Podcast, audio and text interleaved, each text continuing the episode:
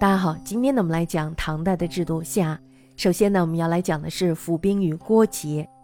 唐朝前期的兵制呢仍然是承袭隋朝的府兵制，这个大家是知道的，是吧？但是呢它的组织更加的严密。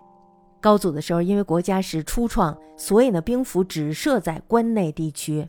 那么到了太宗的时候，这时候呢规模才变得宏大了起来，兵府呢这时候也扩充到全国各地。当时全国设兵府六百三十四个。名折冲府，而且他们各有自己的名号。折冲府呢，设于关内地区的有二百六十个，占全国兵符总数的五分之二以上。全国的折冲府呢，这时候分属于十六个卫，每一位呢设置一个上将军，然后呢再设置一个大将军，将军呢有两个人。这十六位的总部呢皆在京师，他们的责任呢一面是宿卫京城，一面是统领全国的兵符。而宿卫京城的士卒都是从各地的兵府轮流抽调而来的，因此呢，全国的军队这时候不但由中央直接统领，同时呢，中央军与地方军也没有严格的界限，加以兵府集中于关内，所以呢，这时候就形成了绝对的内重形势。折冲府可以说共分三等，上府呢有兵一千二百人。中府呢是一千人，下府是八百人。估计呢，在太宗的时候，全国的府兵当有六十万以上。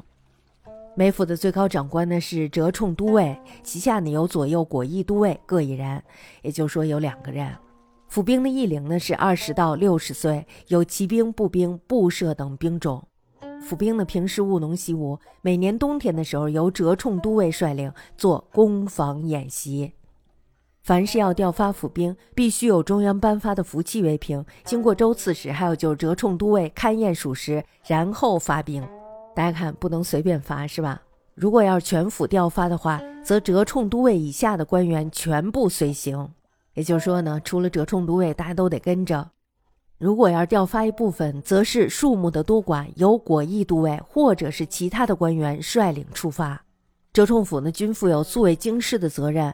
派兵的时候呢，是分批前往，轮流服务，名曰上番，并且呢，以各府所在地距离京师的远近，规定其上番的次数。近的肯定是多一些，远的那就会少一些。大家想，远的都在路上了，是吧？府兵制的优点呢，在于国家无事，府兵可以从事农耕，自给自足。有时候呢，则临时名将，完事儿了以后呢，兵还回到原来的地方。就这样的国家既不必劫财养兵，又可以杜绝五人拥兵。同时呢，府兵只是由若干的精选农民来充任，由一批身心武健的人组成一个专司战斗的团体，其战斗力呢自然是强悍的。而大多数的农民呢，则可以安心务农，不必为这个兵役呢所困扰。盛唐时代，大家知道他们的军队呢是非常强大的，所以呢，无疑是得力于这种兵制。高宗武后时代，府兵呢这时候就逐渐被破坏了，主要是由于国家太平的太久了，是吧？府兵呢这时候备而不用，于是呢就日渐腐败，政府对他们呢这时候也没那么重视了。太宗时候呢对宿卫的府兵异常的重视，专命他们练武习战。但是呢后来宿卫的府兵多为京中贵士所役使，就说呢这些保卫京师的人后来都成为了权贵的奴隶了，政府呢对这些也非常的冷淡。军官呢也没有升迁的机会，士兵要是死了的话呢也没有人管，因此呢这时候府兵渐渐的被这个社会所轻视，他们的素质呢这时候也大为降低，甚至呢贫弱到了无力翻上的地步，太穷了是吧？而府务呢这时候也是废弛的，国家都不重视他了是吧？也就说那些都尉形同虚设，大家要是想得到权力的话，基本上都另谋高就了。那么士兵中呢，又有很多人都逃亡了，战力呢，这时候就严重的衰退。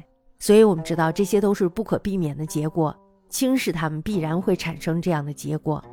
那么玄宗时候呢，宰相张悦这时候就以府兵逃亡过多，不能按时翻上，因此呢，奏请改用募兵担任宿卫的任务。那么就在开元十一年的时候，也就公元七百二十三年的时候，招募二十万人，约常从宿卫。到了第二年的时候，就改名为郭旗。此后呢，折冲府的士兵空缺，不再补充，任其耗损，是吧？这样呢，就慢慢的都没有了。十三年，也就公元七百二十五年的时候，唐氏呢，这时候就把郭旗分立于十二位，专司宿卫京城，专职了，变成是吧？而这个戍边的任务，则委于藩镇的士兵。大家想一下，这时候藩镇就开始有独立的能力了，是吧？因此呢，中央与地方军的界限日趋明显，其对立性呢，这时候也逐渐的增加了。中央的国企呢，因为始终都屯驻在京师，所以他们是缺乏战斗力的。再加上他们在天子脚下，所以呢，他们是养尊处优的，士气呢肯定是日渐衰退。而藩镇的边兵呢，则经常与外族接战，实力呢始终都是强劲的。同时呢，藩镇士卒的数目也远较中央为多，因此大家知道，这时候必然会产生内轻外重的局面。所以，我们大家知道安禄山造反了，是吧？那么安禄山造反呢，郭齐却不堪一击，全面溃败。唐氏呢没有办法，他只能仰仗藩镇的边兵，另外呢就是回纥人。平乱之后呢，全国遍布藩镇。对中央呢，这时候就形成了巨大的威胁，而中央呢，这时候靠的武力只剩下了禁军。